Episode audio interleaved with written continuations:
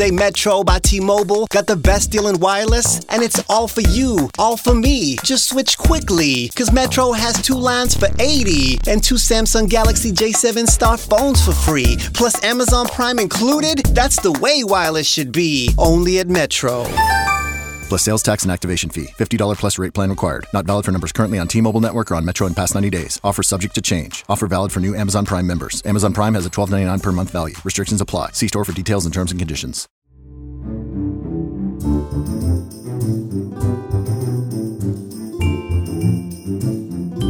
Buenos días, buenas tardes, ¿cómo les va? Bienvenidos a esta tercera entrega de nuestro paredro. Estamos en los estudios acordes satelitales porque nos encontramos en la casa de nuestra próxima invitada, que yo siempre digo que a mí todos nuestros invitados nos emocionan mucho, pero la de hoy es un caso especial, porque estamos seguros que hoy vamos a aprender no solamente ustedes que nos escuchan, sino nosotros que estamos acá. Eh, nos acompaña Irene Vasco, formadora de lectores y escritores, eh, autora de más de 23 libros de literatura infantil y tallerista de innumerables procesos que nos hacen entender la lectura y la literatura desde unos eh, marcos, podría decir, si se piensa desde una aula universitaria, impensables, ya que lo que nos vamos a dedicar hoy es a saber cuál es ese nivel que tiene la literatura una vez se sale de sus espacios, no solamente de producción, sino también de sus cajas, desde donde se embala y se envía desde las imprentas, porque los libros tienen que viajar. Me refiero a Irene Vasco. Irene, bienvenida, muchísimas gracias por acompañarnos. Me encanta estar conversando contigo y ser invitada a este programa.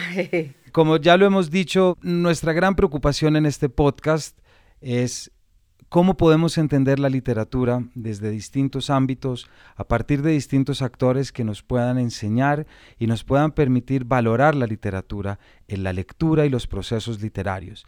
Mi nombre es Camilo Hoyos, yo soy director de la Fundación Gratitud. Este podcast se realiza conjuntamente con la revista 070 de la Universidad de los Andes y les damos la bienvenida a esta conversación que estamos por comenzar. Irene, muchas veces eh, yo he sido profesor de literatura, yo soy profesor de literatura, y una de las grandes dificultades en un aula universitaria es poder hacerle entender a los alumnos universitarios eh, que la literatura tiene un vuelo mucho más grande que el que encierra sus propias paredes y va más allá de las referencias teóricas y las referencias bibliográficas que muchas veces se, eh, se nos obligan. Eh, antes de que empecemos a hablar sobre tus experiencias, quiero preguntarte a qué te dedicas tú, porque estoy seguro que muchos oyentes no saben lo que implica ser promotora de lectura o formadora de lectores, eh, así que quisiera pedirte en primer lugar que nos cuentes qué haces, a qué te dedicas, cuánto tiempo lo has hecho. Bueno, por un lado, soy escritora de libros para niños y jóvenes.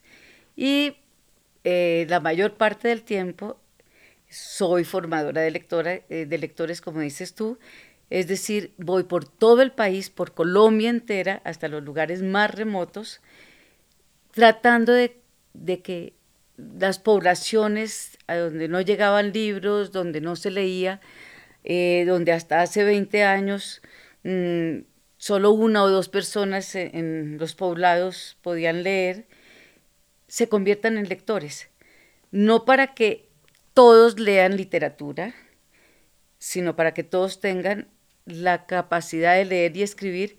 Y, aquí entra un tema un poco político, para que todos puedan ser ciudadanos maduros, que puedan participar eh, de la vida mm, eh, política, social, económica, como adultos eh, ciudadanos y no como menores de edad en ese sentido. Y creo que eso es lo que, mm, lo que yo hago con mayor entusiasmo, pensando en que algún día haya un país democrático realmente en donde la gente sea libre eh, y sepa elegir y pueda tomar decisiones, mientras toda Mientras no todos los colombianos puedan leer y escribir, no puede haber una real democracia. Muchas gracias, Irene, porque creo que ahí apuntas a un elemento que es fundamental y es entender que el verbo leer va mucho más allá de la palabra escrita y va mucho más allá del libro. Es decir, es una manera que nos decodificamos a nosotros mismos, nos entendemos a nosotros mismos, pero también que entendemos a los demás. ¿Cómo, cuéntanos, cómo llevas a cabo esos procesos de convertir a las personas en lectores? Bueno, pues la literatura mm, y los libros ya hacen su trabajo solitos. Yo lo que hago es acompañarlos, despertarlos, animarlos. Cuando hablo de animar es poner mi ánima, mi espíritu dentro de los libros para que adquieran vida, pero eso es algo muy corto, es apenas una intervención. Lo importante es que queden los libros y que queden personas convencidas de que eso es algo valioso, importante, eh, que llena sus, eh, sus vidas, sus emociones, que se encuentran a sí mismos, que se identifican con las situaciones, con los personajes, eh, con, las emociones de estos personajes, porque lo que hace la, la, literatura, yo no estoy hablando de los libros informativos, solamente de la literatura, eh, es reflejarnos como seres humanos, quiénes somos, de dónde venimos, cómo nos sentimos, lo feos que somos, nuestras esperanzas, también lo buenos que somos. Y, y cualquier ser humano se encuentra en la literatura. Y el trabajo no es solamente con adultos o niños, es con las comunidades completas. Mm, sobre todo cuando eh, hacemos entregas de libros en comunidades indígenas. Ahí no es como en la escuela, en donde todo el mundo está separado. Los niños de 7 años, los de 12, los de 3 años, es la comunidad entera y es como toda esta comunidad descubre el poder de los libros y desea aprender a leer. Es despertar ese deseo de aprender a leer. Irene, para que nuestros oyentes comprendan debidamente la, labor que tú realizas, eh, nos acabas de decir que, por ejemplo, llevas libros a comunidades. ¿Cuál es la vida de ese libro? ¿De dónde sale el libro? Eh, ¿Cómo llega a tus manos? ¿Lo llevas tú? ¿Ya llega allá? Mejor dicho, porque ahí hay unos temas interesantes en cuanto a distribución, en cuanto al libro, cómo puede llegar hasta un lugar. Ahorita que estábamos comenzando a hablar, yo te decía que yo, al ser profesor de literatura, no creo en que la gente no le guste leer, porque entre otras cosas todo el mundo es chismoso. Es decir, y el chisme es una forma de lectura, ¿verdad? Es enterarse de las vidas y de las emociones ajenas. Lo que hace falta son estrategias para que la gente entienda que la literatura le hace bien y le permite entenderse más. Tú me dijiste, claro, estoy de acuerdo, pero es que en algunos casos ni siquiera hay libros. ¿Cómo es la vida de esos lectores sin libros y cómo les cambias tú la vida cuando llegas con estos libros?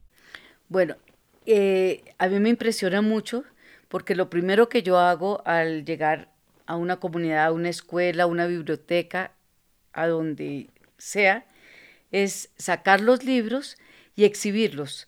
Eh, los pongo con las tapas paradas, para, como una pequeña escenografía. Pongo mis pequeños objetos de animación para que sea atractivo y, mm, y me alejo y yo veo cómo enseguida esa mesa servida, atractiva, como un menú literario, es... Eh, llega la gente, llega, sobre, para comenzar los niños, los, los niños inmediatamente se acercan y agarran los libros, niños que nunca habían tenido un libro en la mano. Me encanta, tengo muchas fotos porque eh, están mirando así extasiados y el libro está al revés pero no importa, ellos están con un objeto eh, nuevo, un objeto artístico, estético, que, les está hablando. Y yo los dejo un buen rato mm, y los adultos comienzan a acercarse, siempre todo comienza con los niños, eh, que son más rápidos, y, y yo veo como personas que nunca habían tenido un libro en su mano, en las comunidades indígenas en particular, se quedan ahí pasando las páginas una tras otra, no entienden las letras, no entienden el español, pero esa lectura de imágenes eh, es, es algo muy emocional. Y me da mucho pesar cuando ya voy a comenzar el taller, a intervenir yo, a hacer otras cosas, ellos no saben qué viene y tienen que devolver los libros. Porque yo digo, por favor, ya, y paso la caja o algo, o digo que los pongan en la mesa, o que hagan una montaña de libros.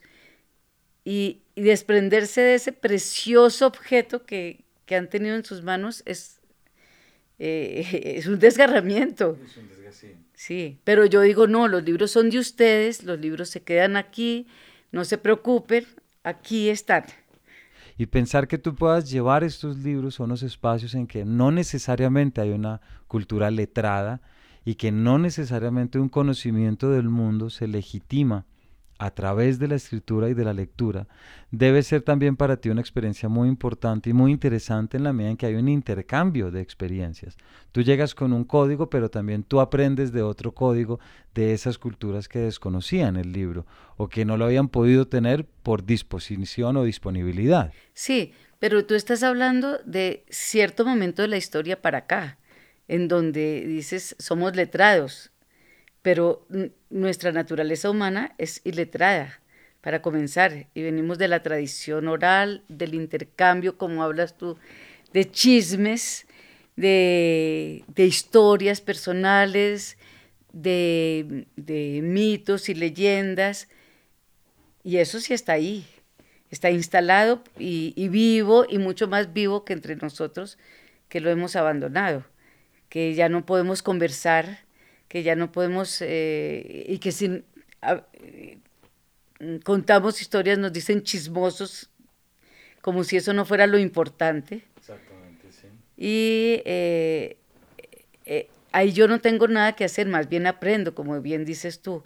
Y siempre quiero oír todas las historias porque esas son las que me van a nutrir a mí cuando yo esté sola en mi casa escribiendo si yo no oyera y no aprendiera y no estuviera tan dispuesta eh, a oír como a leer en voz alta, digamos, pues para comenzar sería, no habría diálogo. Yo llegaría como una doctora a hacer una intervención eh, que no serviría para nada, con mis palabras, pero yo llego como una persona que va a dar y que va a recibir. Y recibo mucho. Y eso es lo que yo me traigo como una carga tan importante como eh, ir a entregar los libros. O sea que podríamos hacer entender toda tu obra literaria de los libros para niños y para jóvenes como experiencias que has tenido en campo llevando esos procesos de lectura, más o menos. Sobre todo la de los últimos años. Siempre digo que yo no sé inventar historias, yo no tengo imaginación. La gente dice, no, es que tú te no, no es falsa modestia. A mí, si yo me siento escribir un libro, a mí no se me ocurre absolutamente nada. Yo no tengo nada para contar. Pero cuando oigo, yo anoto todo lo que oigo. Mis cuadernos están llenos de notas, de historias, de personas que, que, tienen intensas e inmensas vidas. Y yo lo que hago es adueñarme. Pido permiso. Digo, ay, eso me encanta, por favor, yo lo voy a escribir. Si usted no lo escribe, y yo sé que no lo van a escribir, yo lo voy a escribir y lo escribo.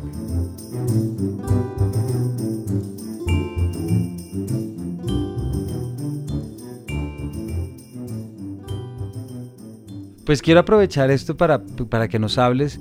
Irene, como decíamos, tú eres autora de, más de 23 libros. Eh, más de 30, perdón, mira, tengo siete, siete perdidos en mi bibliografía. Em, quisiera destacar algunos como Expedición Macondo, como Jero Carapálida, etcétera, pero hay uno en particular que yo le recomiendo a todos los lectores, por favor, que vayan a comprarlo y a leerlo y a regalarlo, que es Letras al Carbón. Quisiera que tú nos contaras de ese libro en vez de yo resumirlo. Si nos quieres contar la experiencia de dónde sale. Letras al Carbón nació en un taller con madres comunitarias en Quibdó en, el 2012. Yo estaba mm, abriendo libros, leyendo en voz alta, ellas estaban eh, cantando y, bailando sus eh, ritmos tradicionales y lo primero que yo hago cuando llego a talleres con madres comunitarias, sobre todo en, ciertas regiones en el Pacífico, en donde yo he ido muchas veces a lo largo de 25 años y en y antes la gente no sabía leer ni escribir. Yo conocí a las madres comunitarias de hace 20 años que, que se acercaban a los libros, pero sin, a las imágenes, no a las letras. Y ahora las madres comunitarias son bachilleres, eh, algunas universitarias, van a técnicos, pero sus padres no saben leer. Y mi primera pregunta es, ¿ustedes cómo aprendieron a leer? Y las historias son maravillosas. Y esas son las que yo anoto en mi cuaderno. Y Letras al Carbón nace de sus historias, por eso yo al final les doy el crédito. Son historias prestadas, regaladas, robadas, lo que sea, pero no son mis historias. Y era muy eh, reiterada la, la historia de, no, mi abuela que no sabía leer, agarraba trozos de carbón de la cocina y nos hacía, nos pintaba letras detrás de la puerta. O alguien siempre con carbón pintaba letras, pero alguien que no sabía leer. Por eso se llama letras al carbón. Es literal. Eh, y ahí yo recojo un poco de aquí y un poco de allá. Una lectura adulta, porque las imágenes me parece que despiertan en los niños muchas lecturas, pero también hay otras lecturas más, eh, eh, más profundas, más adultas. Ese libro para mí es un libro sobre la libertad. Eh, los personajes son afro y todo el tiempo hay referencias a su historia. El pueblo se llama Palenque, Palenque eran los poblados que construían con palos, como unos encercados de palos, los cimarrones, los esclavos que huían, y esos eran sus refugios. Y hay en toda Latinoamérica, en México, en Panamá, en, donde había esclavos, también había cimarrones y había palenques. Por eso en México, en Panamá, cuando he leído el libro me dicen, es que eso ocurre aquí en este país. Y a mí me encanta, porque no lo asumen como que es Colombia. Eh, y, eh, por ejemplo, hay una página en donde la madre está haciéndole las, las trencitas a la niña en el pelo. Y lo que yo he escuchado es que esas trenzas eran los mapas pintados en las cabezas de las niñas para llegar a los palenques y que además ahí les eh, insertaban semillas para que en los palenques pudieran cultivar, para una nueva vida, una vida libre. Y yo pienso que el palenque era el lugar de libertad hace 400 años, que leer y escribir es la libertad de este momento. Yo me caso absolutamente con lo que acabas de decir, Irene, y, creo que también es importante eh, resaltar cómo eh, la labor que tú haces es acompañar el libro porque muchas veces estos libros tienen, todo libro necesita un acompañamiento así sea inicial. Hay algo que a mí me preocupa mucho y creo que ha jugado en contra de nuestra labor de profesores, de promotores, de formadores, y es ese buenismo de la literatura, ese supuesto buenismo. Es decir, que un libro, tú tienes un libro, entonces ya eres feliz. No, un libro es una máquina, un libro es un aparato que hay que saber entender, que hay que saber entrar a, revisar. ¿Y mm, por qué lo digo? Porque hay muchos casos en los que uno se entera de eh, escenarios donde hubo eh, terribles acciones por el conflicto, por ejemplo, y que la solución es hacer una biblioteca y mandar mil libros. Pero eso en sí, es, la, la literatura es mágica, pero no, pero no llega a esa magia de llegar un paquete, unas cajas con libros y que de repente vayan a cambiar una realidad completa. Hay un proceso que es muy importante y tiene que ver no solamente con sentir, sino también con aprender a leer, propiamente dicho. A mí me pasó una cosa y, es que una vez estaba dictando un taller, era un, a un cuerpo administrativo de una biblioteca, y entonces les hice la primera pregunta, bueno, ¿cómo es la relación que ustedes tienen con la lectura, etcétera? Y una persona me dijo, no, es que a mí esto de leer no me va a mí esto no. Entonces yo le dije, mira, hagamos un experimento, o sea, hagamos, inventémonos una circunstancia, estamos en una reunión, tú me pasas a mí una tabla de Excel para recibirlos, para revisar los presupuestos, ¿cierto? Y yo contesto, es que a mí esto de los números no me va. es que no, no, no me va esto de sumar, porque la gente a veces cree que leer es sentir, y claro que tiene que ver con sentir, pero leer es también pues una decodificación, una comprensión, qué dice una frase y a partir de eso qué hace en mí. Entonces quisiera preguntarte por ese lado, ¿cómo es esa experiencia de acompañar y, sobre todo sensibilizar a la gente que el libro es mágico en sí, pero que implica un trabajo y que implica un esfuerzo para ser comprendido? Sí, yo creo que es, eh, ahí no hay tanto trabajo cuando los libros los podemos animar. Eso es casi que automático. leer un bello libro en voz alta ya es emocionar al público y, despertar el deseo de ir a otros libros. Pero el problema es convencer de que esos libros sean abiertos.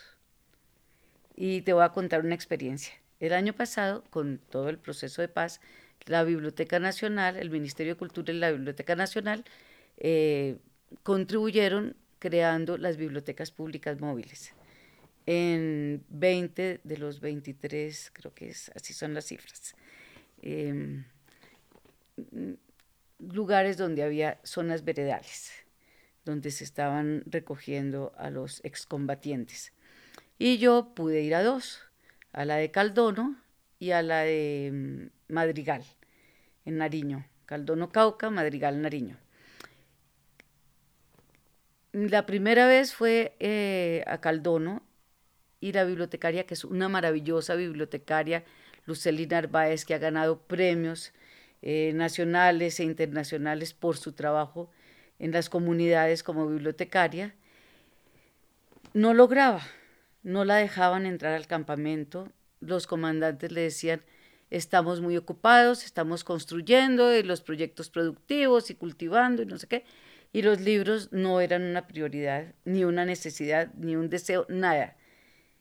Y cuando mm, yo estaba allá, que pasé 10 días recorriendo con ella eh, eh, colegios veredales e intentando llegar al campamento, por fin un día convencimos a lo, fuimos al campamento de la ONU, ahí leímos en voz alta y ese mismo día nos dijeron mañana los esperamos en el campamento. Eso eh, ya, se abrieron las puertas pero ninguna de las dos había ido nunca a ninguno y eh, son experiencias nuevas en donde uno va a ver qué pasa. Y así como nos cerraron las puertas durante, pues, o a Luceli durante tantos meses, porque ya habían pasado muchos meses de, tratando de llegar, de ahí en adelante ella se volvió la heroína del campamento. Hicimos un bellísimo taller, estuvo Jairo Ojeda, cantó, hizo un recital eh, para los niños. En ese campamento había niños. Entonces estaban acompañados de sus familias. Y eh, hicimos eh, un juego con plastilinas mágicas, que a mí me gusta hacer, de fabricar la plastilina ahí mismo con harina, de hacer... como cuando el tiempo de atención es tan corto, uno no, no puede solo leer tiene que invitar a hacer alguna actividad y yo llevo siempre muchos materiales. Entonces, todos esos excombatientes, hombres y mujeres, en el suelo con las manos embadurnadas de anilinas y de sus manos saliendo flores y animalitos y eh, era como cualquier otro ser humano. Y desde entonces a Luceli comenzaron a pedirle que fuera eh, frecuentemente, que llevara libros y ya eh, pedían libros más especializados, no solo la colección infantil, sino eh, de panadería, de enfermería, de cultivos, y la biblioteca se volvió importante. Pero primero tuvimos que hacer la animación. No es ir con un discurso y convencer. Es que los libros son importantes, es que hay que leer, es que si yo llego con mi discurso de los ciudadanos y la participación, eso no va a servir para nada. Yo llego con la animación de los libros y eso es lo que va a producir el efecto.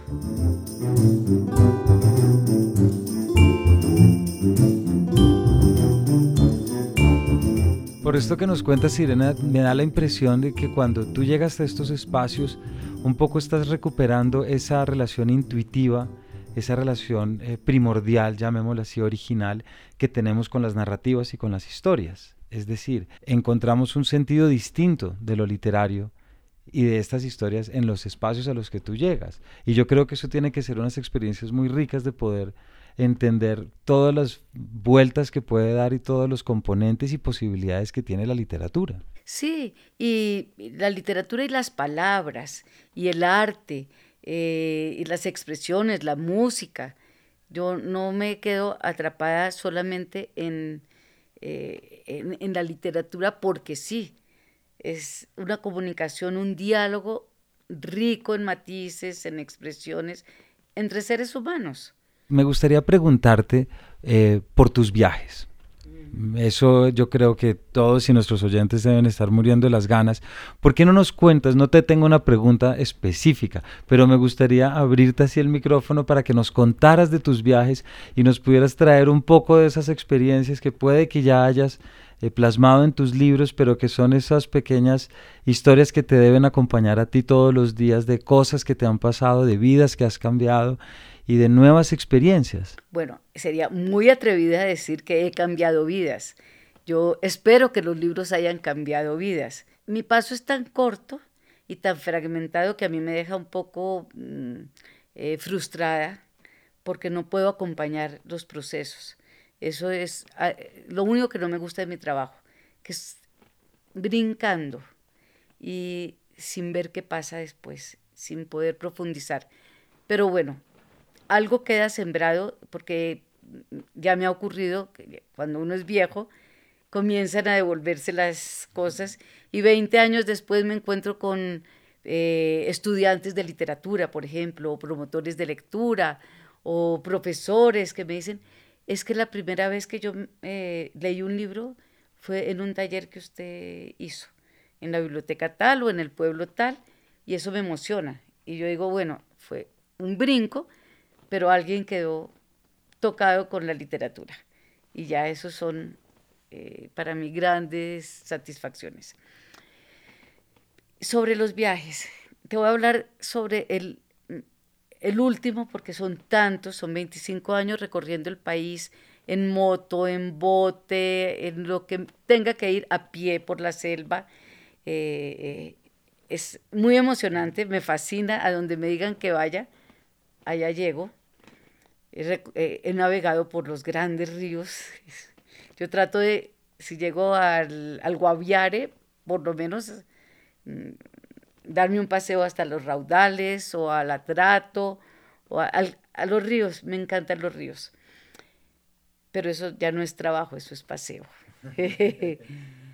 Eh, he llegado en paseo gracias al trabajo a lugares tan emocionantes como la Oz de Minamá y a todo el mundo le pregunto que si sabe qué es la voz de Minamá, aunque todos lo estudiamos en la clase de geografía, nadie sabe contestarme eso. Y yo llegué a la voz de Minamá. Yo tampoco podría contestar la pregunta. Y ustedes tampoco. Eh, tienen que regresar a la clase de geografía porque es un lugar mítico en la geografía colombiana. No les voy a contar dónde está. y eh, hace 15 días tuve una de esas experiencias que a mí me, mm, eh, me conmueven, me mueven todo, me dejan llenas de dudas existenciales, de preguntas, porque no es ir y hacer el trabajo y volver así. Eh, y robarme las historias de los demás es preguntarme qué, qué fue lo que hice, por qué, qué pasó ahí, qué funcionó y qué no funcionó, qué puedo mm, eh, esperar de lo que pasó. Y una de esas experiencias eh, fue la del Guaviare, hace dos semanas, en una, uno de los asentamientos de los Nukak. Nukak es una de las últimas eh, tribus nómades en hacer contacto con lo que nosotros llamamos civilización, que es muy incivilizada. Yo lo uso para como para dar un contexto, pero yo siento que ellos son mucho más civilizados, que tienen una cultura muy arraigada de cuidar la naturaleza, de sobrevivir gracias a la selva, pero no pudieron permanecer en la selva y tuvieron que acercarse a los poblados de los demás. Y eso fue su perdición, porque están muy diezmados, son muy frágiles, eh, cualquier eh, intervención puede causar muchas muertes, una gripa acaba con muchos porque no tienen las defensas y eh, dependen totalmente de lo que les lleven, por lo menos en este asentamiento donde yo estuve. Mm, son unas pocas familias en casas fabricadas por el Estado, pero si no les llevan comida, a duras penas pueden comer. Ellos salen a cazar micos, que es su comida principal, y recoger eh, unas semillas y pescar, pero es que ya no los dejan, están sitiados. Los colonos, las fincas, no pueden acceder a, su, a sus alimentos. Entonces están ahí y bueno, el Estado considera que tiene, además hay, la Corte exige que sean protegidos y una de estas eh, iniciativas del gobierno es que tengan acceso a los libros, es un derecho, y que la educación sea parte de, de este acercamiento como ciudadanos colombianos, es que son ciudadanos colombianos. Pero ahí comienzan todas las dudas. ¿Cómo se preserva mejor a la cultura Permitiendo que solamente vivan en su pequeño gueto, es un asentamiento, es un gueto, donde están sitiados con su lengua, sus costumbres, lo propio, sin que intervengamos, pero dependiendo totalmente de los otros o ayudándolos a convertirse en ciudadanos que puedan participar con el español, porque la ley, la constitución, eh, mm, la escuela, todo es en español entonces, que aprendan a leer y a escribir en español para que puedan participar. Son dudas, yo no tengo respuestas. Eh, a mí todo eso me atormenta. Pero yo llego con los libros y veo el efecto que producen. Yo abro la caja de libros, está la comunidad entera bajo la enramada, desde los mayores hasta los más, los bebecitos, eh, ahí con sus micos, eh, enredados en su cuello, en su pelo, y quedan fascinados con los libros como cualquier otro ser humano. Ahí no hay ninguna diferencia. La única diferencia es que no puedo hablarles en español, en su lengua, y ellos no entienden la lengua. Pero entonces tenemos que encontrar un lenguaje común. O mi trabajo es encontrar un lenguaje común para poder animar esos libros. Y, y ante situaciones desconocidas yo tengo que sacar toda, toda la experiencia acumulada para lograr ese contacto humano, ese diálogo humano sin palabras en la misma lengua. Y lo, lo, lo hicimos, ellos fueron muy receptivos y yo encontré cómo comunicarme y pasamos dos horas muy sabrosas. Yo mido mis medidas, como yo no sé hacer informes y cuadros y esas cosas, yo siempre miro, ¿se fue la gente o se quedó? Y ahí se quedaron las dos horas. No había refrigerio porque era una visita no programada, entonces no había, después conseguimos que, que les trajeran comida, pero no estaban ahí por la comida, que suele suceder, sino por la actividad en sí. Y, eh, y, y, lo otro es si la gente está pasando la, si está, si está contenta ahí. No es que sea una recreación, la recreación por la recreación. Sí, tienen que ser recreativo, pero con un propósito. Y estaban bien. Todo se disolvió cuando llegó el carro tanque con agua y el agua es vital y es mucho más importante y ahí se acabó la reunión. Pero estuvieron dos horas muy concentrados alrededor de los libros, haciendo una actividad plástica con materiales, con estrellitas, con escarchas, con muy contentos y jugando con palabras inventadas. Mi recurso fue inventar palabras mágicas. Y e hicimos varitas mágicas y todos decíamos palabras mágicas. Y había un, diálogo humano a través de palabras mágicas inventadas. Si ahí mi libro, digamos, el, el, que me salva, el que me ayuda es chumbala cachumbala, porque es una palabra pues, que no existe, no quiere decir nada, y, y son rimas que invitan a, juegos, a rondas, a mover los pies, a brincar, a no sé qué. Y el juego se establece.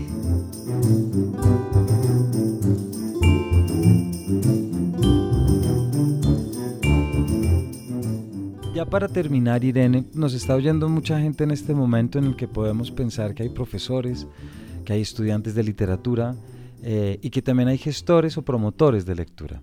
Me gustaría, no sé si pedirte un consejo para cada uno, pero ¿qué crees tú que debe ser, después de todo lo que tú has visto y todo lo que has recorrido, qué recomiendas desde tu experiencia para estas personas que también día a día se levantan a hacer un labor con palabras y con libros, pero que o están encasillados en ciertas dinámicas, no por voluntad propia, sino porque se ven en esas circunstancias por la manera como fueron educados o como fueron formados, em, o que sencillamente contemplan la literatura únicamente desde otros escenarios.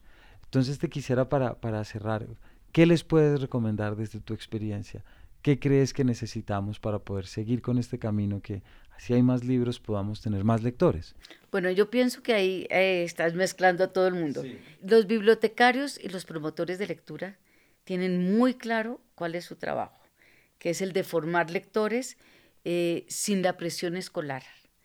Yo lo que más quiero en todo el país es eh, a la biblioteca pública y a los promotores de lectura y a los bibliotecarios porque hacen un trabajo admirable.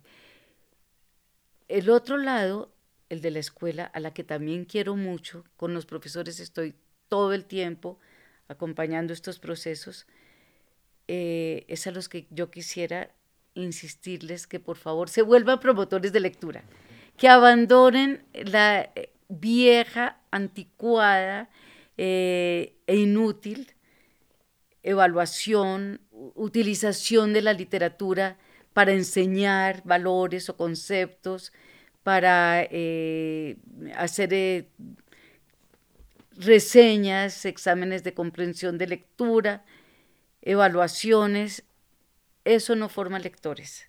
La lectura tiene que ser mucho más gratuita, más eh, emocional, en donde los profesores también, a través de la literatura infantil, si no tienen una gran formación lectora, eh, se vayan volviendo lectores.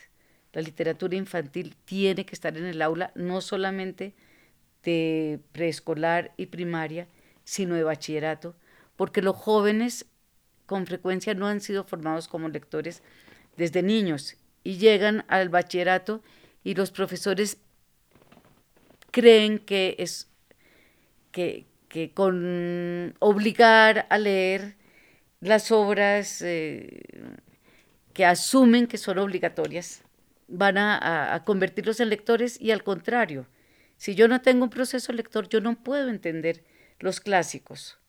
Yo tengo que comenzar desde la literatura, desde la tradición oral, la literatura infantil, juvenil, para poder entender aquellos otros libros. Si no lo tienen, el profesor hará un esfuerzo inútil, desgastador mm, y más bien hará que los jóvenes se alejen de la literatura y que busquen cómo resolver su problema del examen, de la reseña, de el resumen más adelante, cuando los jóvenes ya sean lectores, podrán decidir si estudian literatura, si se vuelven críticos literarios, si profundizan en el estudio de la literatura, pero como lectores. Es decir, que el colegio se vuelva el promotor de lectura. Siempre pienso que si la escuela, si cada profesor de la materia que sea, del área que sea, todos los días leyera un cuento en su clase, habría una transformación. Irene, por último, para ti, ¿qué es un buen lector? Un buen lector es quien puede comprender lo que está escrito, que puede sacar conclusiones, que puede argumentar, que puede tener criterio, que decir esto no me gusta, esto no es interesante o esto me fascina y yo quiero seguir leyendo. Eso es un lector, no es el que discrimina si eh, esas palabras dificilísimas, esdrújulas que tú usas y que no puedo repetir.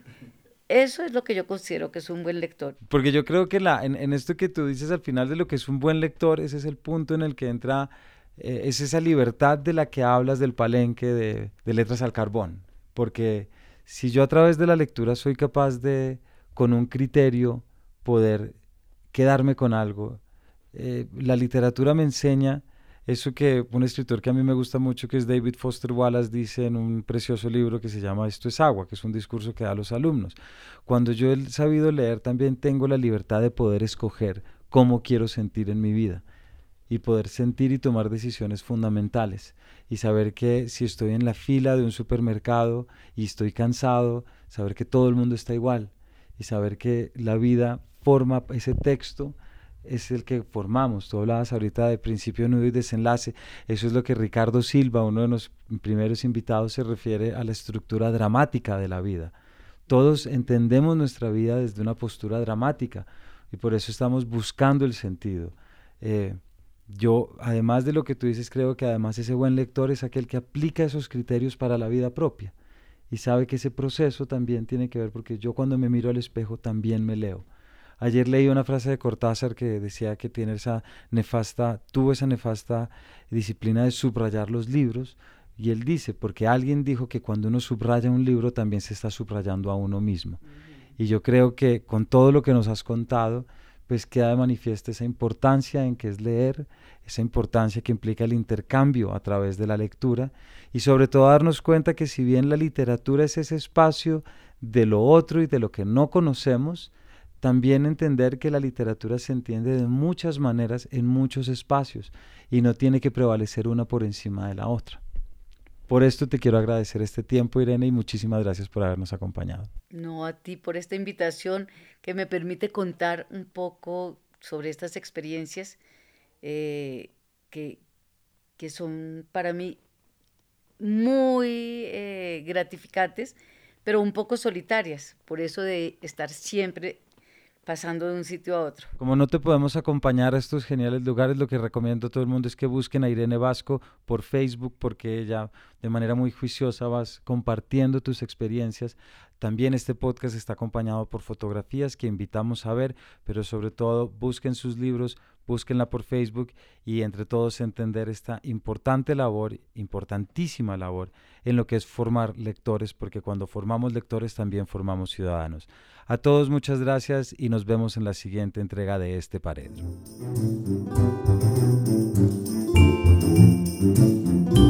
070 Podcast es el espacio de la revista 070 donde periodistas, autores destacados, críticos, blogueros y distintas personalidades cuentan historias sonoras. 070 Podcast es realizado en colaboración con anfitriones como Camilo Hoyos, Lorena Machado y Gloria Susana Esquivel y es producido en los estudios de Acorde FD. Cuenta con la colaboración de María Elvira Espinosa, directora de arte de 070, la música es de Gabriela Navas y la dirección y edición general es de Sebastián Payán.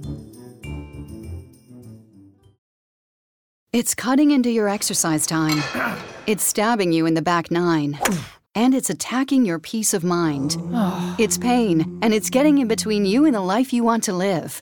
CBD Medic targets your pain at its source. It's fast acting relief with active OTC ingredients, plus the added benefits of THC free hemp oil. Get back to your life with CBD Medic, available online and at CVS. These statements have not been evaluated by the FDA. This product is not intended to diagnose, treat, cure, or prevent any disease. Te llamo que te lleves un gran iPhone Sprint. Te ofrece 30 días para decidir. Enamórate de Sprint. Cámbiate y llévate un iPhone X a Lease con su increíble cámara por solo 15 dólares al mes. Visite limitadoya.com diagonal iPhone. iPhone por 15 dólares al mes luego de crédito mensual de 16 dólares con 25 que se aplica dentro de dos facturas. Con verificación de crédito, lease de 18 meses y nueva línea. Si cancela temprano, el saldo restante será exigible. Oferta no disponible en todas partes. Excluye impuestos y recargos. Sujeto a cargo por activación de 30 dólares y restricciones.